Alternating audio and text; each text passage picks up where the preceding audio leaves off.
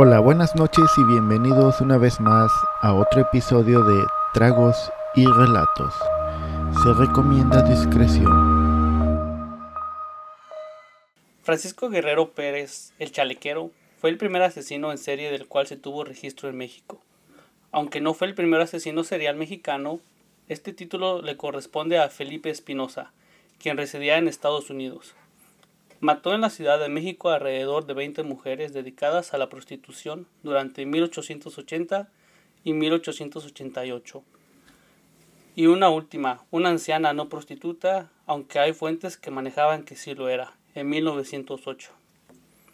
Su periodo de actividad concordó con el de Jack el Destripador, por lo que algunos autores de su época y actuales lo han llegado a comparar con él. También fue nombrado por la prensa de la época como el Barba Azul mexicano, el Destripador mexicano o del Río Consulado, o del Degollador del Río Consulado. Guerrero era un asesino organizado, misionero, motivado por el odio y sedentario. Hola a todos y bienvenidos a Tragos y Relatos. Salud. A mi lado derecho tengo a Hola, ¿cómo están? Ya aquí listos a ver qué traes. Eh. Hasta el fondo, hasta el fondo como siempre, Sergio. El Titi, ¿qué onda, banda? Y al lado de mí, ¿Qué onda, Ángel. banda? ¿Cómo están? ¿ustedes cómo están? ¿Cómo se la han Bien, pasado? bien, Aquí. ¿Qué tal los trata la vida? Bien, bien, bien. Y- No nos quejamos. Caguameando un rato. Caguameando un rato. Ya hace falta esta mamada, güey. Unas caguamas banquetes. Sí. ¿Listos para, para el chalequero? Dale. Por favor. Yo pensé que ibas a hablar de Juan el des- descuartizador, pero ese es otro, ¿no? No, esta es una canción de rock, ¿no? Ah, sí, cierto. Ahí les va. Francisco Guerrero nació en el seno de una familia pobre, en alguna parte del Bajío en 1840. Fue el decimoprimer hijo. Su infancia estuvo marcada por la pobreza, los abusos de su madre golpeadora y asfixiante, y la ausencia de su padre. En 1862, a la edad de 22 años, emigra a la Ciudad de México, donde comienza a laborar como zapatero a buscar un mejor futuro, según. Guerrero, quien, más, quien jamás tuvo reparo en tratar de ocultar su misogonía ni sus asesinatos, aún así estuvo casado, procreó cuatro hijos con su esposa llamada María y otros más, y otros más extramaritales, y tuvo muchas amantes, las cuales llegaron a mantenerlo. ¿Ah? Todo un pinche Sí, güey, sí sabía qué Mm. pedo. Sugar Baby.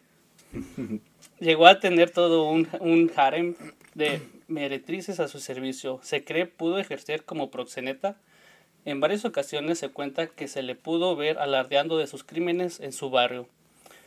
Vivía en la colonia de Peralvillo y todos sabían lo que hacía, pero nadie lo denunciaba por miedo. Guerrero se declaraba católico, devoto de la Virgen de Guadalupe y contaba orgulloso de haber sido en su infancia sacristán. Un buen récord traía. Sí, un, buen este para su hoja vitae. Hasta ahorita va bien. Bueno, pues ni tanto porque se la pasaba alardeando de todo lo que hacía.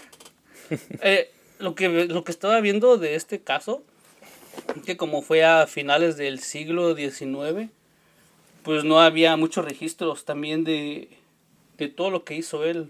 Y puede que, como por decir, no saben cuándo empezó en sí a hacer sus asesinatos, Ok. sí. ni como a qué edad.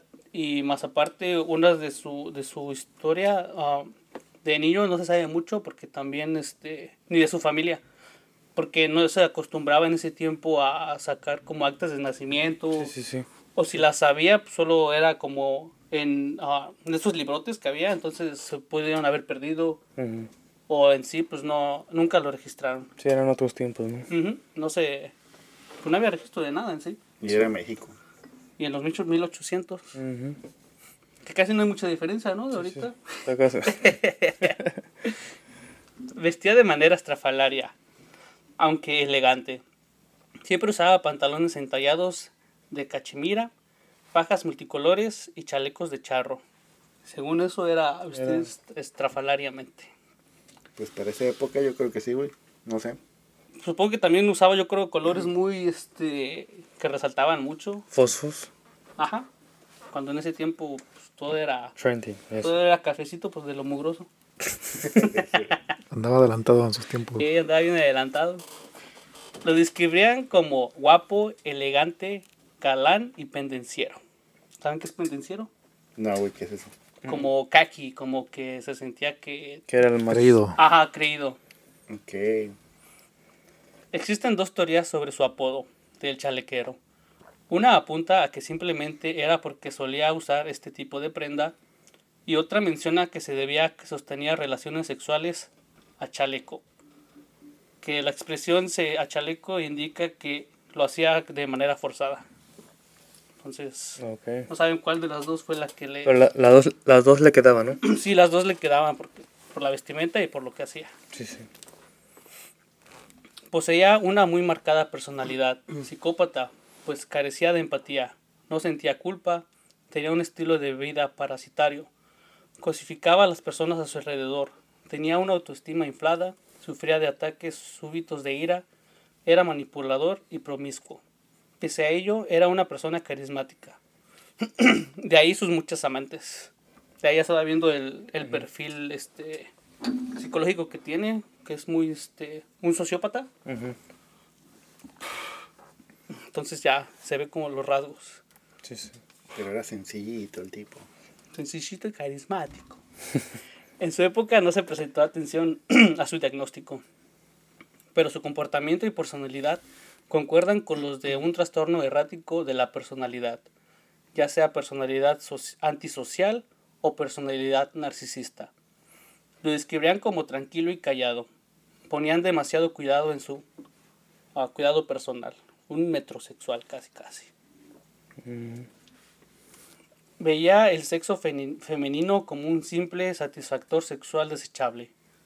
Sus crímenes estaban marcados por una crueldad desmesurada con marcados tintes sexuales.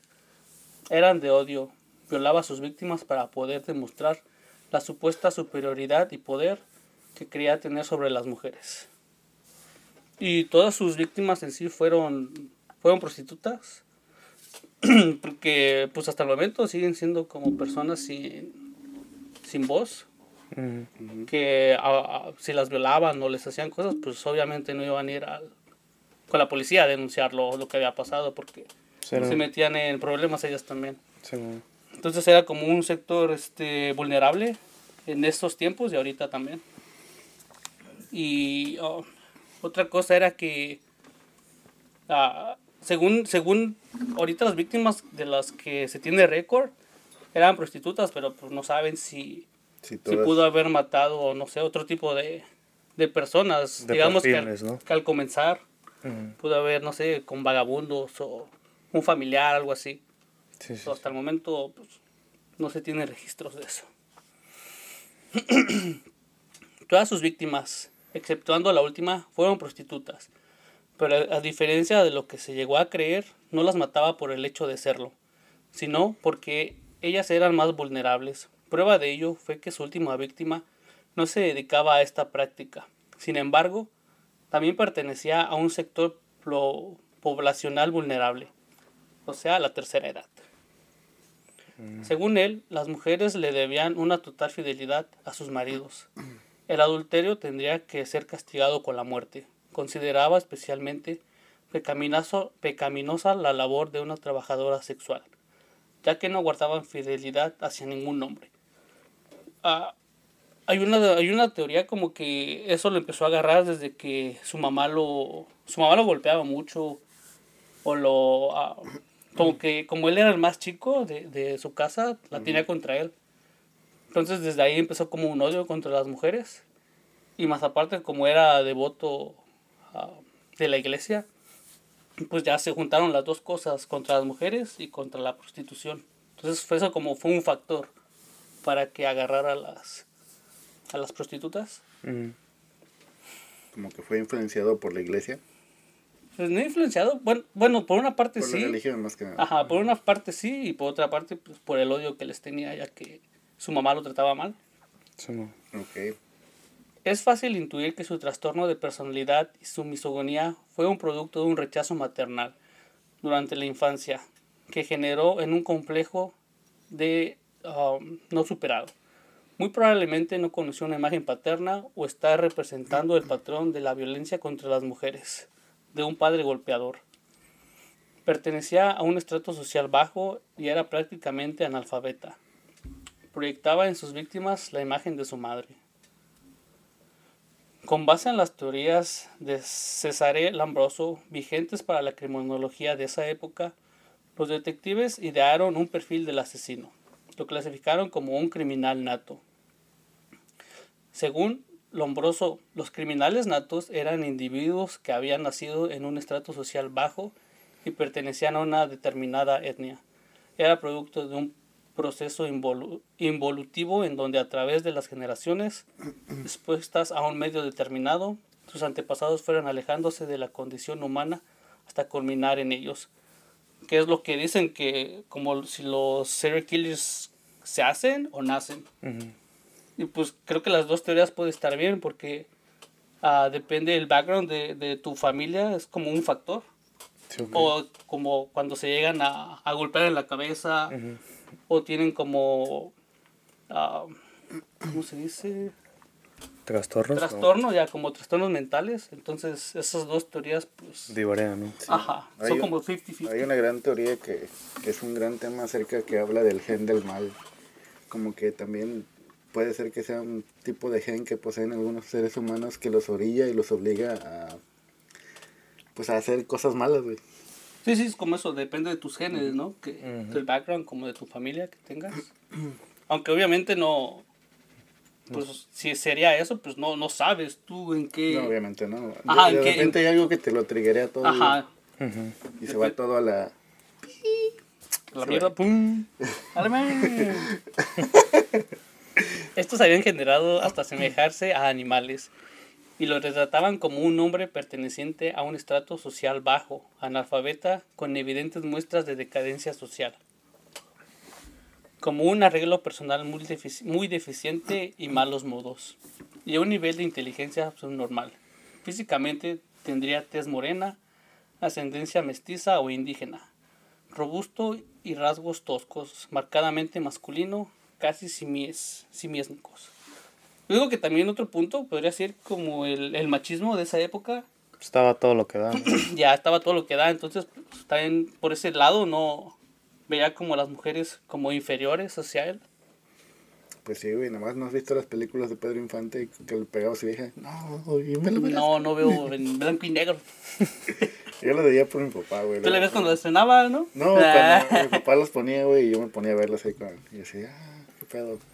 que en ese tiempo, no, que en ese, que digamos que las grababa en ese tiempo ya era algo normal. Ujú.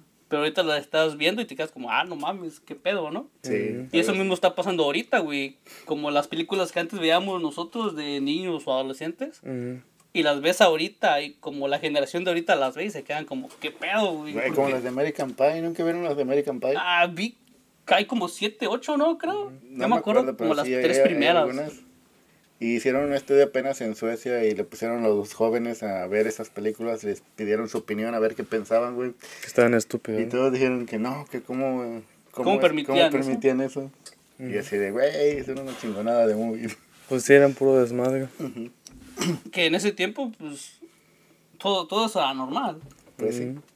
Y ahorita, y ahorita tú ves unas películas o unas caricaturas de este tiempo y te quedas como, ah, no mames, están bien pendejos. Eh, no tiene nada que ver. I know. Pero bueno, Sí, no. Carlos Rowe McNack, uno de los primeros criminólogos mexicanos, concluyó que el degollador del río del consulado era un criminal nato, al afirmar, y cito, no hay datos suficientes que autoricen a suponer que el chalequero haya cometido sus crímenes bajo la influencia irresistible de la perversión sexual. No los ha cometido bajo la influencia de una obsesión morbosa.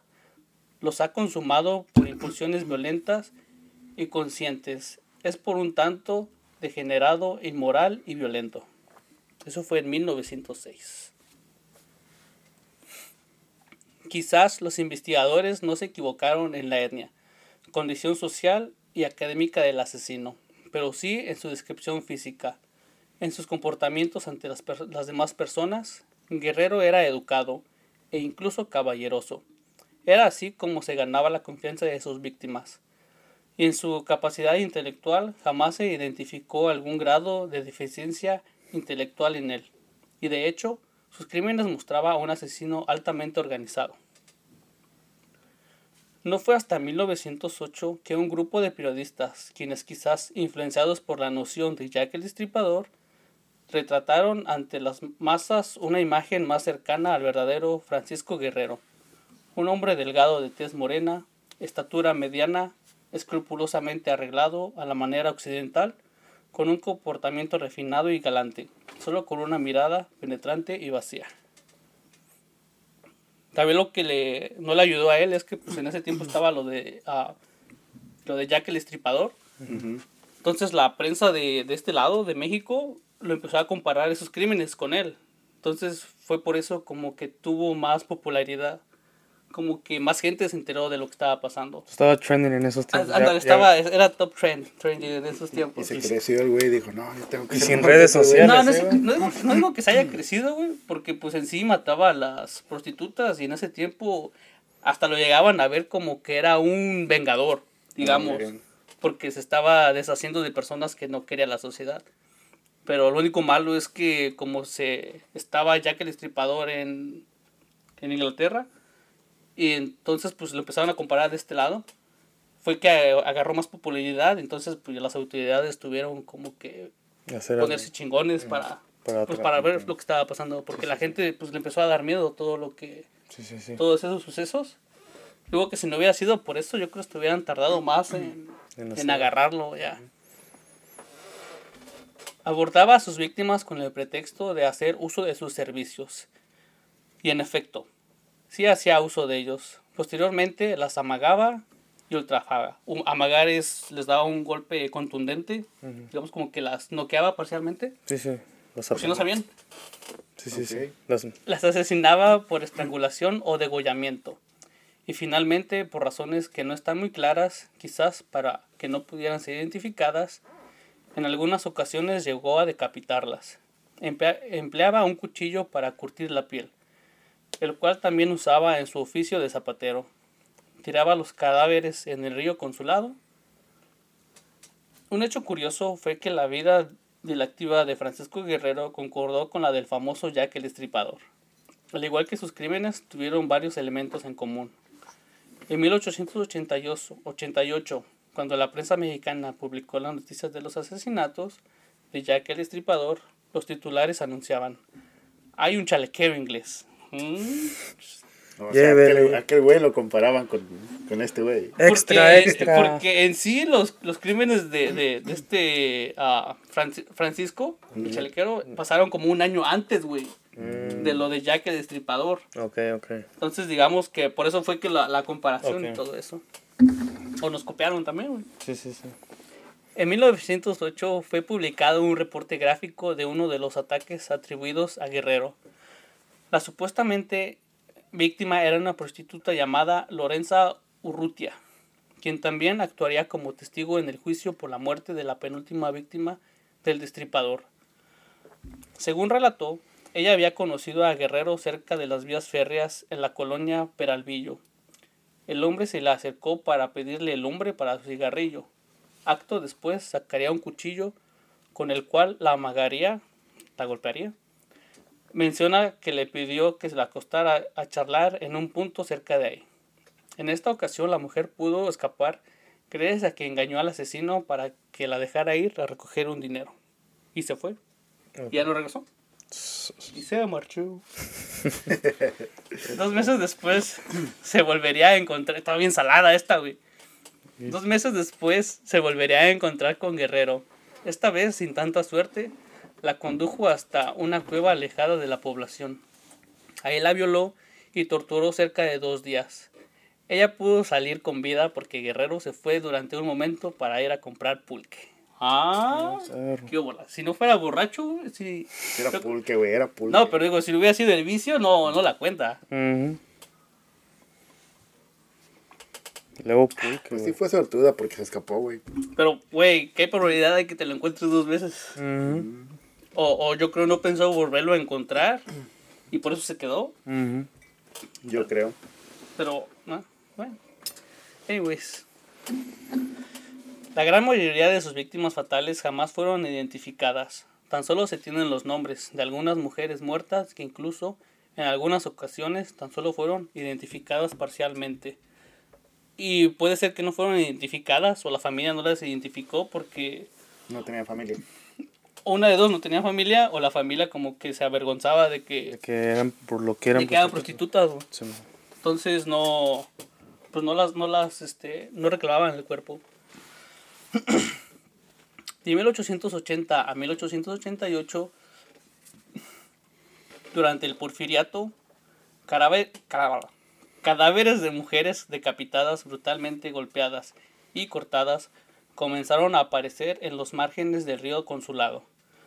El 13 de febrero de 1888, Francisco Guerrero fue arrestado por el detective Francisco Chávez, tras haber sido denunciado por varios vecinos, José Montoya, Eulalia González y Lorenza Urrutia, una de sus víctimas llamada Murcia Gallardo. Murcia Gallardo era una mujer pobre dedicada a la prostitución. A principios de 1888 había sido violada y degollada. Su cadáver se encontró a orillas del río Consulado. La última vez que se le había visto con vida se le encontraba en compañía de Francisco Guerrero. Ya para entonces, Guerrero se jactaba abiertamente de sus crímenes dentro del bajo mundo del arrabal.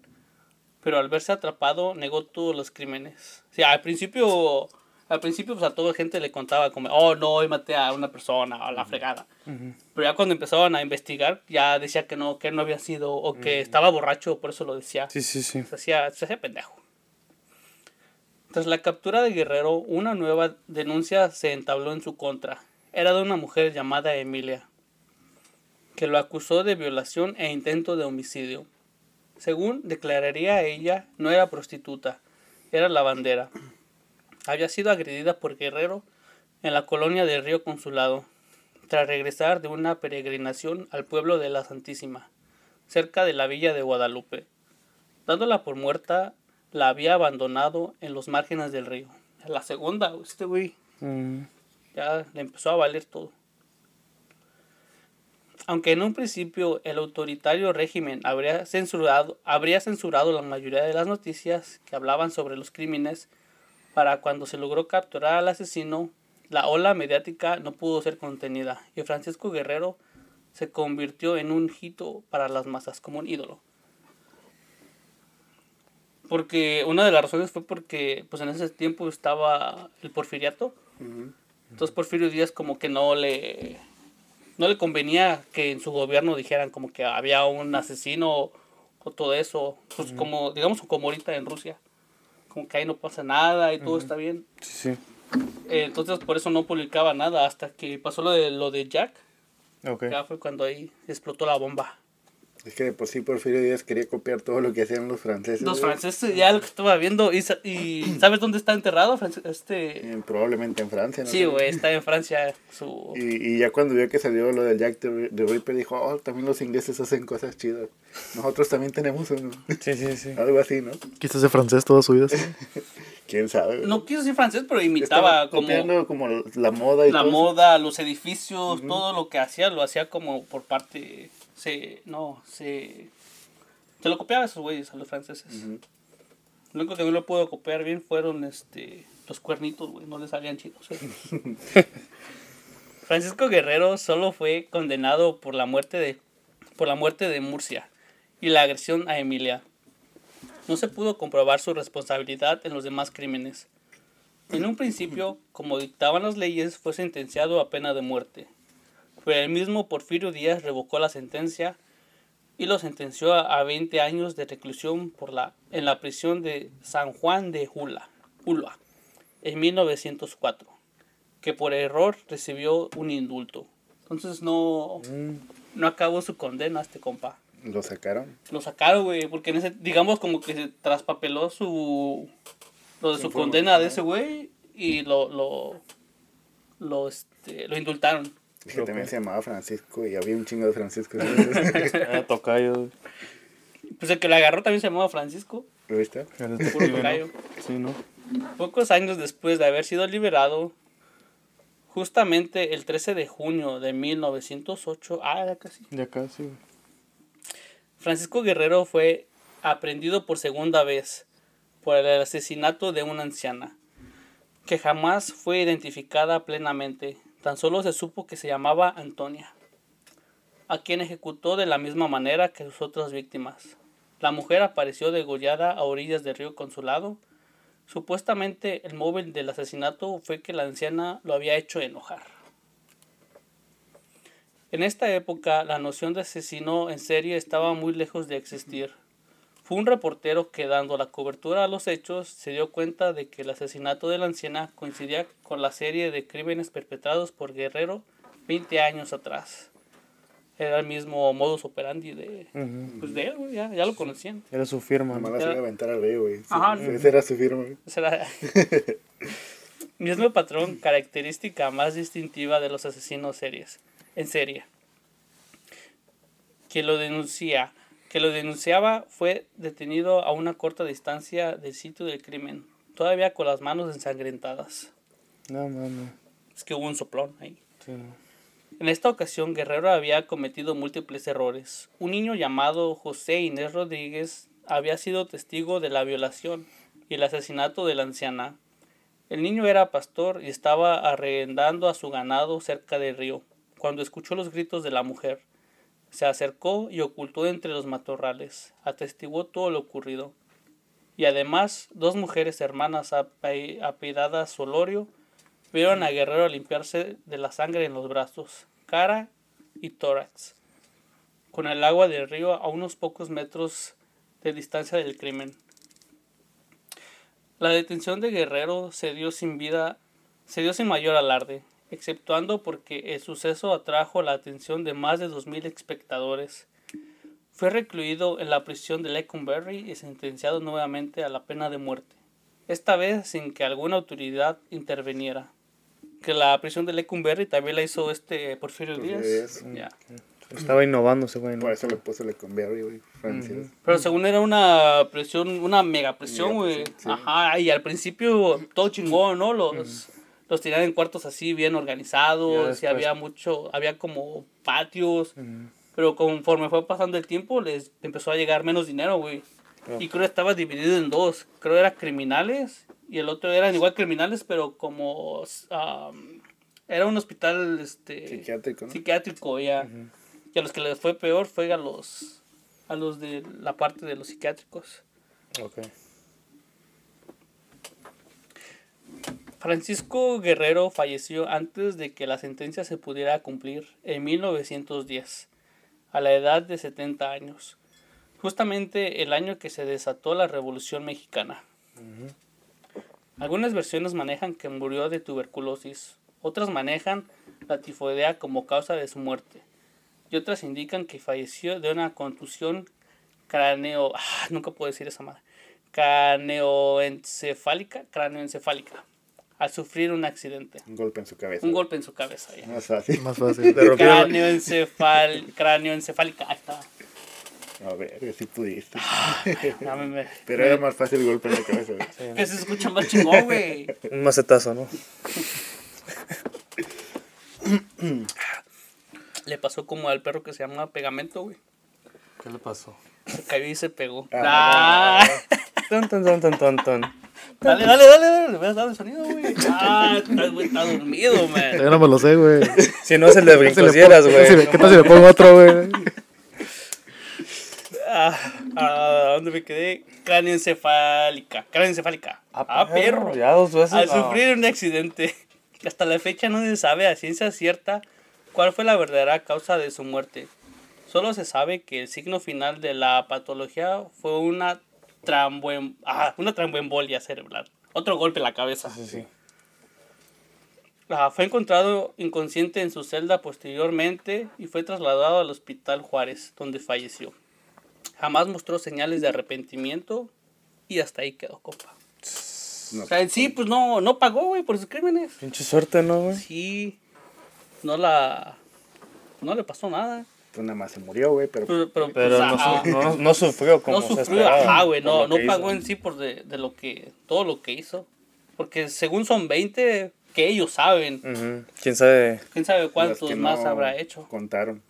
Ya, como no, no hay registros también de todo ese Es desmadre. que era otro tiempo y era otro México. güey. Sí, güey. Pero pues aún así siguen pasando, ¿no? Y se podría contar como que fue el primer feminicida también. Pues El- sí. uno de los pioneros. Uno de, Sí, no mames, sí, sí. de los que empezó a innovar eso. Sí.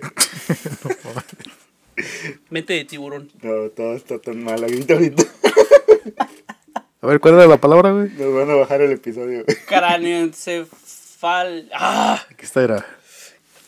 Cráneoencefálica. Ah, pero a ver, dilo tú, güey. No agarró. Ah, No el Es botón. que el pendejo no recibe el volumen. Sí tiene, güey. Oh. Ah. ¿Y cuál, cuál era la otra?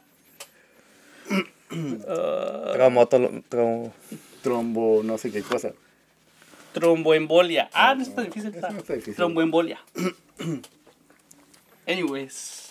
¿Tú qué quieres decir? No, yo nada. No, qué raro. No, pues yo nada más iba. Yo quería decir que. Que, por, que no por- mate, ¿no? No, que por decir, en esos tiempos, güey, también iba a estar gacho si, si una de las prostitutas se hubiera defendido, güey.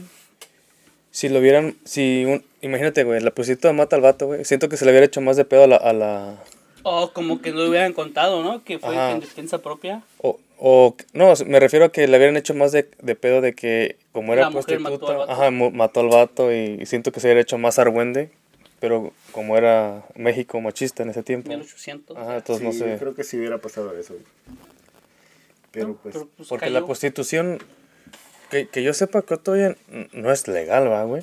En México. ¿cuál? Creo donde, donde es legal es como en unos 3, 4 países, güey. Ajá, porque en México no, güey. Hay, hay, hay lugares, pero obvio que están como sordeados, güey. Pero creo Bajita que la- no es la- legal en sí, en sí Ya. no es legal, güey. No entendí que no es legal. O sea, la prostitución no debe de Oh, la existir. prostitución. Sí, güey. dijiste la ¿Qué es eso, güey? constitución. No, Sí, güey. La, la prostitución no. Yo sí, la constitución no es legal. Yo, espérate, ¿cómo? No, güey, la prostitución no, No, no, sí. no, no es, no es legal. Pura atención, güey. ¿no? Nada más en algunos lugares, como ya en este... ¿Holanda o dónde? Holanda, donde se fuma Ajá, moto y es legal. pero Güey, no- tienen servicio de salud social y todo. Güey, ahí no es donde, donde tú mismo te puedes desvivir. Que está la máquina. ¿No es en Holanda?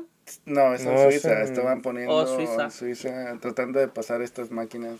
Pues aquí Pues ya también, ¿no? está, ¿no? Ya- no sé si ya Aquí en. Estados Unidos también creo que hay un, un, un estado, ¿no? No, en Canadá creo están ahorita como en... Están viendo que... En debate. Ajá, como están debatiendo eso, güey, que las quieren traer ahí en Canadá.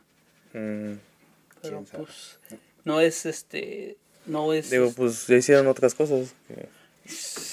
yeah, como esconder niños, ¿no? Abajo de las Sí, escuelas. las iglesias, güey.